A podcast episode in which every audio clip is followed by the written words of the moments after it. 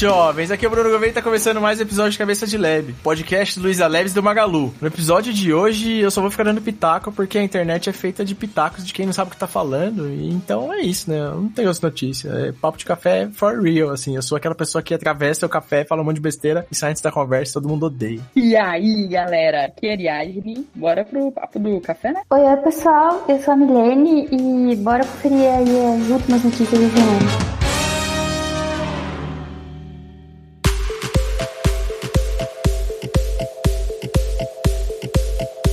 Digam aí, porque eu tô acompanhando nada, não. O governo chegou na roda, né? Tipo, e aí, galera, o que vocês estão falando? A Ari tomando café aqui, chegou ele.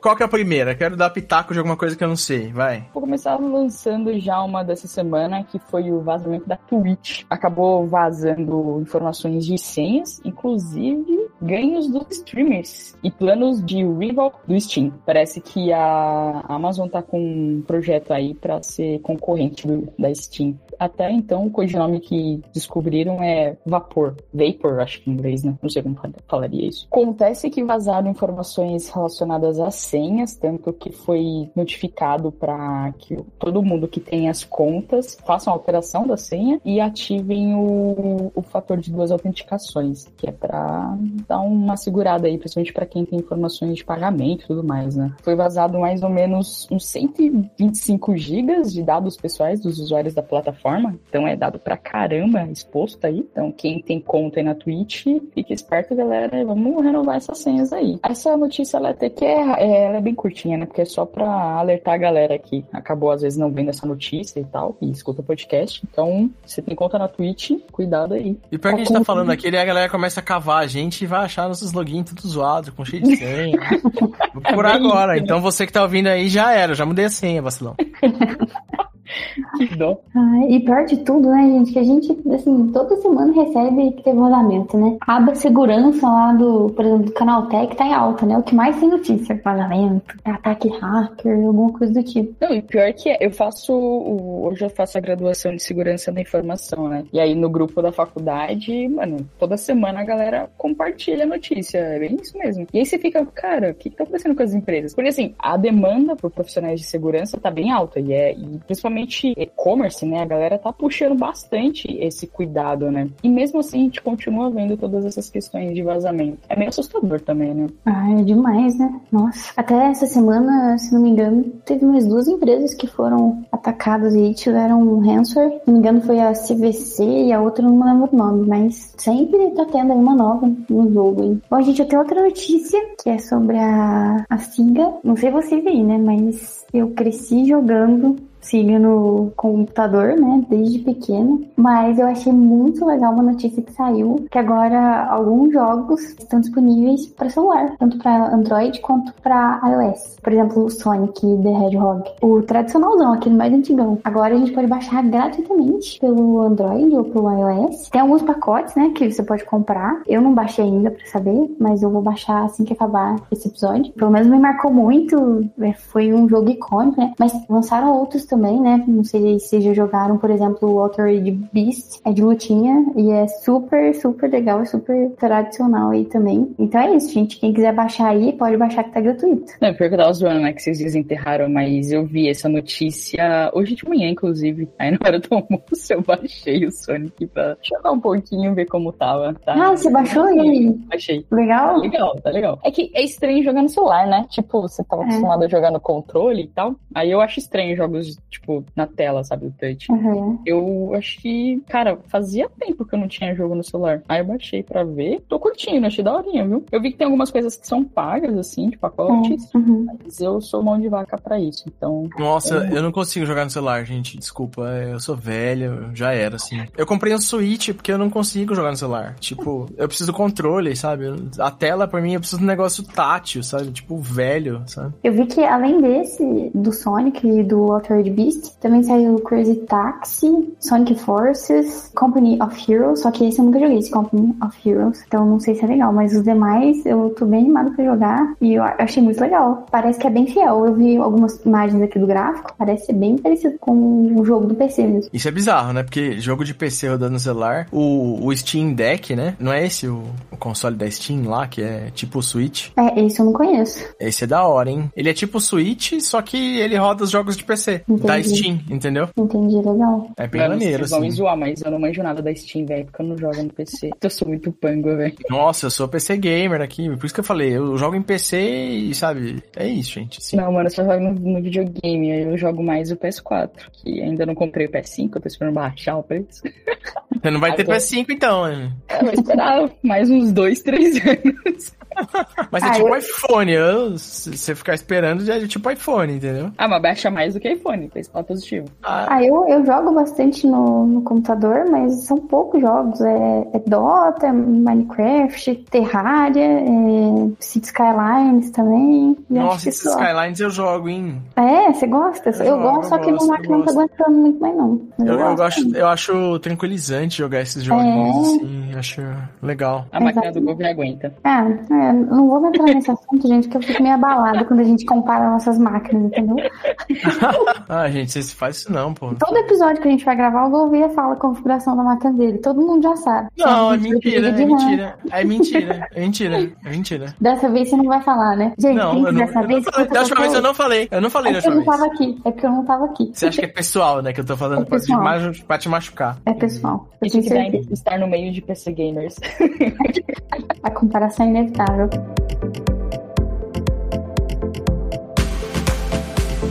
E aí, Ari, tem mais alguma notícia? Trouxe mais uma aí, bombástica, que rolou essa semana, né? Que é sobre a ex-funcionária, né? Do Facebook. É uma gerente de produto do Facebook. E aí ela tava descontente com a empresa. Uns meses atrás, ela muito pistola com algumas coisas que ela tava vendo relacionado às atitudes da empresa e o que eles estavam tomando de decisões relacionado muito visando o lucro e não toda a questão da sociedade, né? Como melhoras para as pessoas. Ela acabou armazenando alguns dados, pesquisas, estudos que o Facebook tinha e jogou tudo isso no ventilador, memorando os documentos que ela guardou, né? O que ela fala é que o Facebook não está tão preocupado assim com a segurança, mesmo tipo o Mark Zuckerberg veio para a frente das câmeras, né? Desmenti-la em tudo e isso era meio que esperado. Ele não ia concordar com ela nas acusações, obviamente. Mas ela fala sobre que o, o Facebook ele escolhe otimizar a favor de seus próprios interesses a ganhar mais dinheiro do que, por exemplo, trabalhar os algoritmos para que não seja tão prejudiciais, principalmente para crianças, que são pontos que ela pegou muito, assim. Falam muito sobre a questão dos adolescentes, o quanto o, o Instagram, né, sendo a ferramenta principal dessas denúncias dela, sobre a questão do quanto o Instagram traz no algoritmo aquela coisa do fazer os adolescentes se sentirem mal por conta do que eles fornecem, né? Tipo, trazendo a perspectiva do corpo perfeito, todas essas coisas que a gente já sabe que a mídia, como um geral, acaba fazendo, né? E aí parece que foi feito um estudo por eles mesmos, em que mostrava que muitos adolescentes tinham muitos problemas relacionados a isso, pela autoestima. E tem uma parte da matéria que eu achei, mano, bizarro, que é justamente um ponto em que eles dizem que o Facebook tratava celebridades e pessoas de poder aquisitivo, né? As pessoas mais ricas e influências e tudo mais, eles tinham tratamentos diferentes no algoritmo. Basicamente, essas pessoas não tinham o mesmo crivo de validação que a gente passa, essas pessoas não passavam. Eu lembro até uma vez que, numa conversa com um batalhão, ele tinha comentado sobre isso, que o Neymar era uma das celebridades que estava nessa lista. Ele publicava as coisas mais bizarras que fosse e não passaria por nenhuma validação de não publicação, saca? Nossa. É, mas isso aí é um reflexo da sociedade. A gente passa pano pra uma galera, é, eles estão refletindo a sociedade. É, é basicamente. Tanto que o que ela. Não até- que seja legal, tá? Só, só deixando claro aqui, porque hoje em dia é bom você falar tudo, né? É, eu Sim, não sim. acho isso legal, mas não muda nada sobre o mundo real. Então ficar chocado com isso não é uma surpresa. Isso é triste, né? E aí o nome desse sistema é X-Check ou Cross-Check, que significa verificação cruzada, que é justamente isso. Ele, ele faz as aplicações de maneira distinta, assim, para essas contas. Celebridades, políticos e usuários de grande visibilidade das redes sociais. Loucura, né? E aí, uma das coisas que ela, na denúncia dela pro Senado, que eu falei, putz, faz sentido os pontos que ela colocou. Porque, assim, ela elenca várias problemáticas que o, o Facebook tem, por exemplo, sobre a influência na democracia americana que ela coloca, e a gente sabe que também teve grande influência na nossa também, né? Mas ela coloca muito pelas questões do que aconteceu no Capitólio, sobre mensagens que parece que eles tinham desligado a, questão das repostagens de, de notícias maliciosas e fake news e tudo mais, parece que eles tinham desligado um tempo antes, o que pode ter fomentado mais essa questão do que aconteceu no Capitólio. Inclusive, uma senadora está muito interessada na audiência para fazer questionamentos referentes a isso. E aí, o ponto que ela traz, que eu achei bem interessante, é a comparação que ela diz sobre todas as vezes que a, a justiça americana se meteu à frente das empresas quando traziam algum malefício para a sociedade, trazendo exemplos como as empresas de cigarro, né, que as empresas sempre disseram que não causavam nenhum mal ao, às pessoas e vendiam e faziam propagandas até que veio o governo e regulamentou todo esse processo. A mesma coisa com as bebidas. Então ela diz que ela espera que o Senado também faça essa regulamentação para a empresa Facebook, entendendo que tem muitos pontos em que ele atinge a sociedade de formas negativas, visando apenas lucro. E eu falei assim, puta, é verdade, porque se você para pra pensar, as redes sociais, elas não têm nenhum controle. É que é meio complicado, né? Porque a gente entra naquela coisa da ditadura, né? Do controle e tudo mais. Mas, por exemplo, uma coisa que eu acho muito errado, que isso deveria ser bem tratado nas redes sociais, é justamente as informações falsas, sabe? Que é o meu, o meu ponto principal é isso, a disseminação que as pessoas fazem de discursos de ódio, notícias falsas. Então, ela traz muitas essas questões. Semana bombástica pro Facebook, né? Que isso daí veio bem pesado e o Marquezinho até já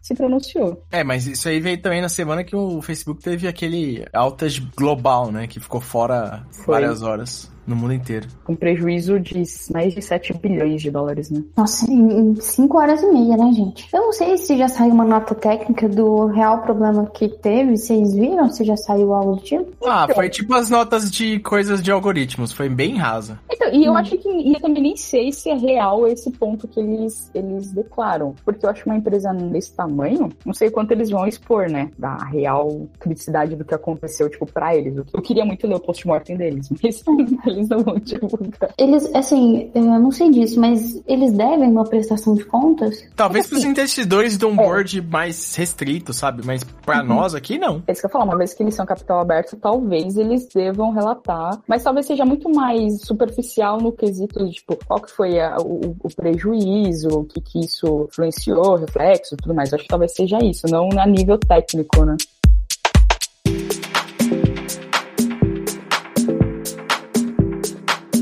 Uma coisa que eu achei muito estranha, e que eu não, assim, na minha visão não tem muito sentido, eu vi que o Procon tá abrindo um processo contra o Facebook pela instabilidade, né, por ter ficado fora e ter prejudicado muitas pessoas que fazem vendas, né, que ganham a vida com a plataforma, né. É de graça, né, gente?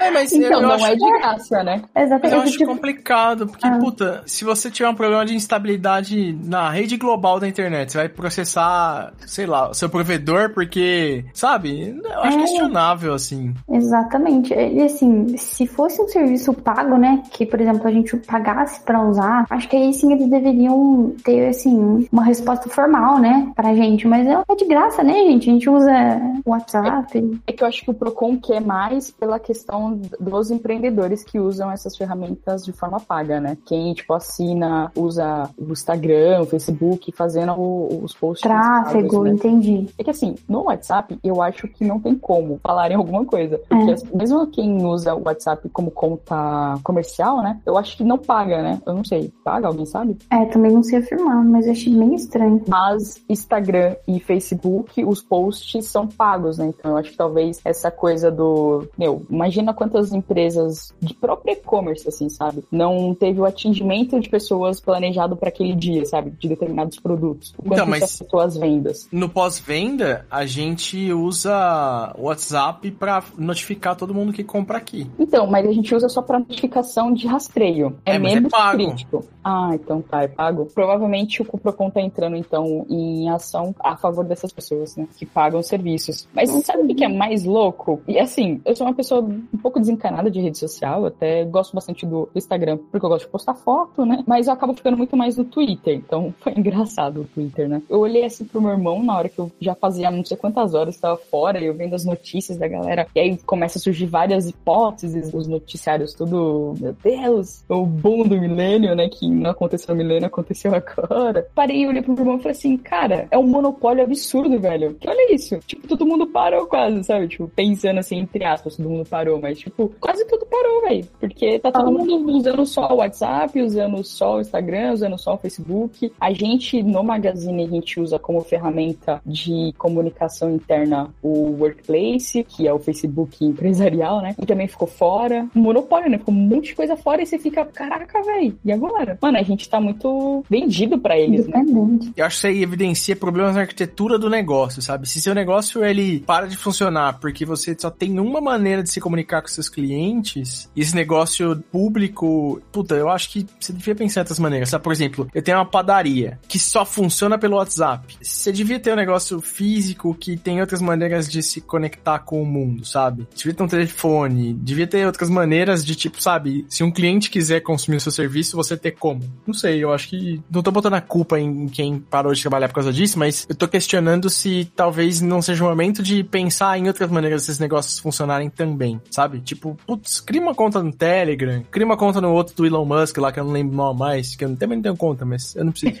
Nem sabia que tinha. Nossa, tô por fora. Quando você falou o lance da arquitetura, eu pensei, nossa, o lance da arquitetura do Facebook, né? Porque parou tudo, né? Parece que parou até o, o sistema de ponto dos funcionários, né? Vocês viram? Vi, a galera não conseguia nem entrar no, no É. prédio, né? Exatamente. Como que é tão interligado assim, sabe? Será que não tem como separar isso, sabe? Ah, só cair o WhatsApp ou o Facebook, sabe? É muito ligado, né? A gente não, não, não tem acesso a isso, não sabe como é que é a arquitetura dos caras, né? Outro ponto, é igual você falou, né, vou ver. Tipo, muita gente depende muito de um canal. Tem muita gente que vive do YouTube, né? E aí, se o YouTube do nada parar de funcionar ou deixar de existir, sei lá, muita gente vai ficar aí desamparada, né? Tem um burnout da galera de, de criação de conteúdo relacionado a isso. Tipo, a pessoa investe, investe, investe, investe um puta tempo e dinheiro em fazer as coisas. O algoritmo muda da noite pro dia, a receita do cara zero. Então, exatamente, tem que investir, né, vários canais, não só em um, né, não colocar tudo num só lugar. É quase investimento, então.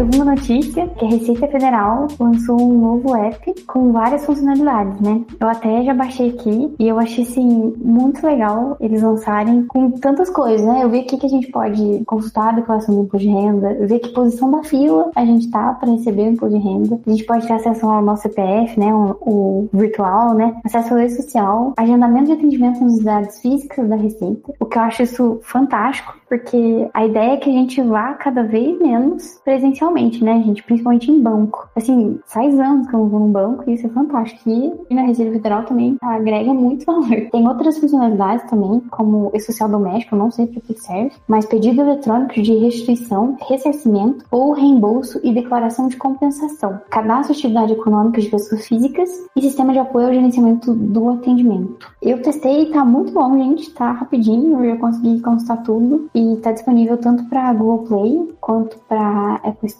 Então, muito top. E eu fiquei pensando depois que eu vi essa notícia, né, como que ocorreu, né, tantas transformações aí, assim, digitais no, no universo, né, financeiro, né? Tanto que tá mudando a relação entre, assim, a sociedade e o dinheiro, né? E isso, é claro, na minha visão, sim, na minha visão não, eu tenho certeza que tem redução de muitos custos e eu sinto que tem mais transparência, né, com a gente como cliente final. A gente conseguir resolver as coisas num app, né, sozinho, eu acredito que aumenta a qualidade do serviço, né, oferecido, seja por receita ou por um banco, né, e dá muito mais agilidade em todas as transações que a gente faz, né. E para Receita Federal é, é complicado, hein? Mas assim, nos últimos anos eu tive que renovar o passaporte e foi até que suave, assim, foi tranquilo, assim, a questão do agendamento e ir pra lá tudo mais. Foi tranquilo. Mas tendo isso, tipo, tudo relacionado à Receita Federal num app, eu acho que é funcionando, que é o que acontece às vezes com esses apps do governo federal, é um pouco das falhas que tem, né? E um pouco, acho, da resposta de melhoria que eles dão. É bem longo, assim, quando precisa, né? Por exemplo, a da, da vacina, eu precisei a, do certificado e não gerava. Falava que eu não tinha tomado. Eu, cara, mano, eu tomei já as duas doses, mano. Como assim? Imagina se eu não tô com o comprovante na mão, tipo, tô ferrado, sabe? Então, acho que é só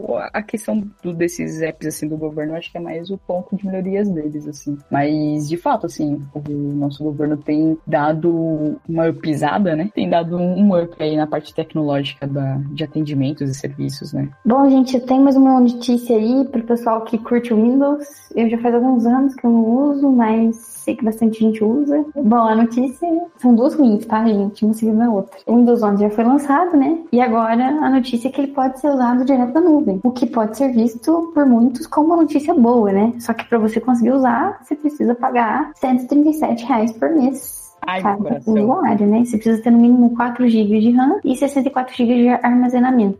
A parte boa é que ele não ocupa tanto da máquina, né, para rodar, por ser online, mas tem esse pequeno valor, né, que eu acho muito para você é, utilizar ele, né? Visto que a licença dele anual, se não me engano, é 100 reais, né, gente? A última vez que eu comprei uma era 100 reais. Eu não vou, eu vou me abster era... de comentários. É, não, não era licença anual, não. Era licença do pacote Office que eu paguei 100 reais. Eu sei porque você não quis comentar, viu, Ari? Mas vamos deixar no ar aí pra quem Uma notícia seguida dessa, também do Windows 11, né? Que o Windows 11 nativo, né? Na sua máquina, ele tá diminuindo em 15% o desempenho de CPUs, especificamente da AMD, não da Intel. Mas de qualquer forma, isso é um problema. O pessoal tá reclamando muito disso, né? Porque perceberam que a latência tá, tá muito ruim mesmo. Teve gente falando que tava até três vezes maior do que no Windows 10. É, em números, é 15% comprovado da redução da performance e desempenho. Isso é ruim, né? E afetou todos os modelos, de todos os CPUs da AMD. Então, quem tem a AMD aí, que é o Windows 11, eu já fiz o upgrade aí, deve estar tá percebendo isso. É, não seja early adopter. Muito bom. Melhor conselho. Isso vale pra muita coisa. Até pro PlayStation 5 ar que você quer comprar, entendeu? Droga. Vai surgir um melhor. Droga. É, um Pro. Amém.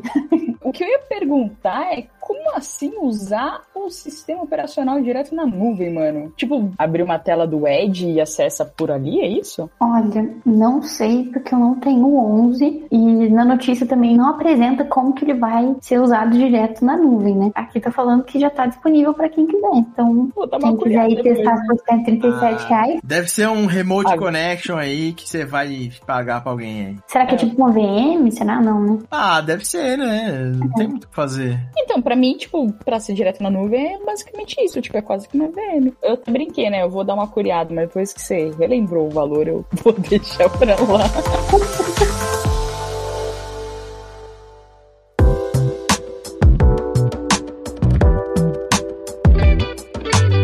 Gente tá no Twitter e no Instagram como arroba de Lab. Eu tô também no Twitter e no Instagram como o underline Goves. Eu tô no Twitter como arroba três cores. Eu tô no Instagram como M, underline M Vasconcelos e no LinkedIn como Milene Mancini Vasconcelos. E é isso, pessoal. Até a próxima. Este podcast foi editado por Radiofobia, podcast e multimídia.